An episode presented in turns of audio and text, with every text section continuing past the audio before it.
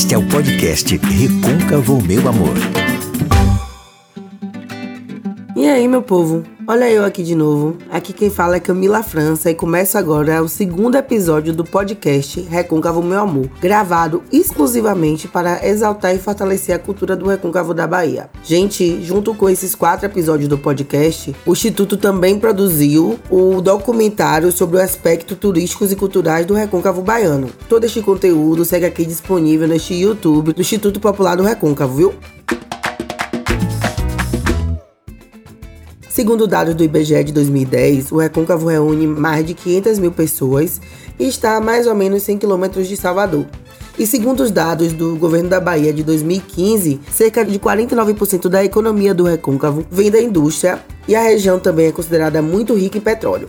A região também tem uma forte agricultura, viu? Muito fortalecida pelo cultivo da cana-de-açúcar, mandioca, fumo e algumas frutas tropicais que são bem propícias do plantio lá. Mas para falar como essa mistura de características pauta e mexe com a vida de qualquer pessoa que nasce e vive no território, vamos conversar com Dona Maria do Carmo Amorim. Ela gosta de se apresentar como rendeira, marisqueira e afirma bem firmemente que adora morar e viver em Salbara, além de fazer parte da cultura do local. Tudo bom, Dona Maria? Como foi que o ofício de rendeira chegou na sua vida? Conta aqui pra gente. O ofício de rendeira chegou na minha vida por necessidade, porque a gente aqui vive de marisco e a renda de birro é uma cultura de Salbara. E como eu faço parte da cultura de Salbara, ela entrou na minha vida e eu sou muito feliz com o que faço. Faço tudo pelo bem do estado da minha profissão, que eu sou rendeira de verdade. Entendo tudo de renda, não aprendi com ninguém, aprendi sozinha e entendo muito bem o que é renda de bio. E sou feliz com essa profissão.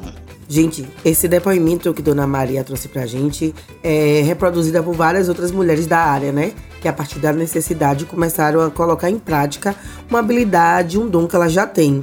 Para vocês terem noção, Dona Maria é coordenadora da Casa de Rendeiras, oficialmente registrada como Associação de Artesãos de Salbara. A casa foi fundada no ano de 92 e divide sua atuação em dois tipos de tipologias, podemos dizer, né? Renda de bios, que foi o que Dona Maria falou, e o trançado de palha de licuri. Hoje conta com mais de 100 associadas, no qual 25 a 30 são ativas na renda de biuros e mais de 10 ativas no trançado de palha. E é muito importante destacar sobre isso porque esse tipo de artesanato, que é também característico da região, né? Cada qual com sua característica individual, eles utilizam a matéria-prima diversa e conservam em comum o fato de ambas serem ocupados e protagonizados por mulheres que tiveram suas tradições geralmente passadas de mãe para filha. Então, o processo do artesanato lá é muito nesse sentido mesmo do instintivo, daquilo que é praticado a partir do dom. E boa parte dessas mulheres tem sua rotina, né, dividida. Elas passam dias na marés, trabalhando com a mariscagem, e depois também acabam dividindo seus horários com artesanato. São atividades que se tornaram complementares e ocorrem em opostos turnos do dia, inclusive muito orientada pelos horários da maré, né? Maré alta, maré baixa. Isso porque o movimento das águas define a possibilidade da coleta de marisco, enquanto a renda e o trançado complementam um dia de trabalho. Todos esses dados foram fornecidos pelo Artisol. O aprendizado dessa técnica, o treino do corpo, encontra-se em uma relação geracional, como já disse, é passado de mãe para filha.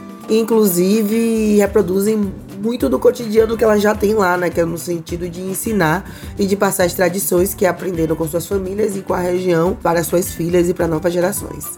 Sim, Dona Maria, continuando nesse papo das culturas, a senhora já falou sobre suas habilidades de marisco, sobre suas habilidades com artesanato, mas além disso já adiantou que existem outros grupos que você faz partes culturais, né? Fala um pouco mais pra gente sobre a cultura de Salbara. Nós em Salbara temos muita cultura. Eu mesmo faço parte do grupo da melhor idade, onde eu faço parte do papagaio, do baile pastoril, tem mais outra do Zé do Vale e tem outras culturas que tem em Salbara que eu faço parte também. Amo minha cidade e amo a cultura da minha cidade. E gosto muito de ver as pessoas tratar, porque Salbara é o berço da cultura e eu faço parte dela. Depois de ouvir Dona Maria, fica impossível não colocar Salbara no meu próximo ponto de visita, né? Mas já falei aqui e vou repetir: o Recôncavo por si só rende conversas e assuntos para mais do que um podcast, né? Mas agora vamos parar por aqui de novo, porque ainda faltam dois episódios que vão trazer outras curiosidades e informações sobre o Recôncavo, viu? Beijo, até a próxima.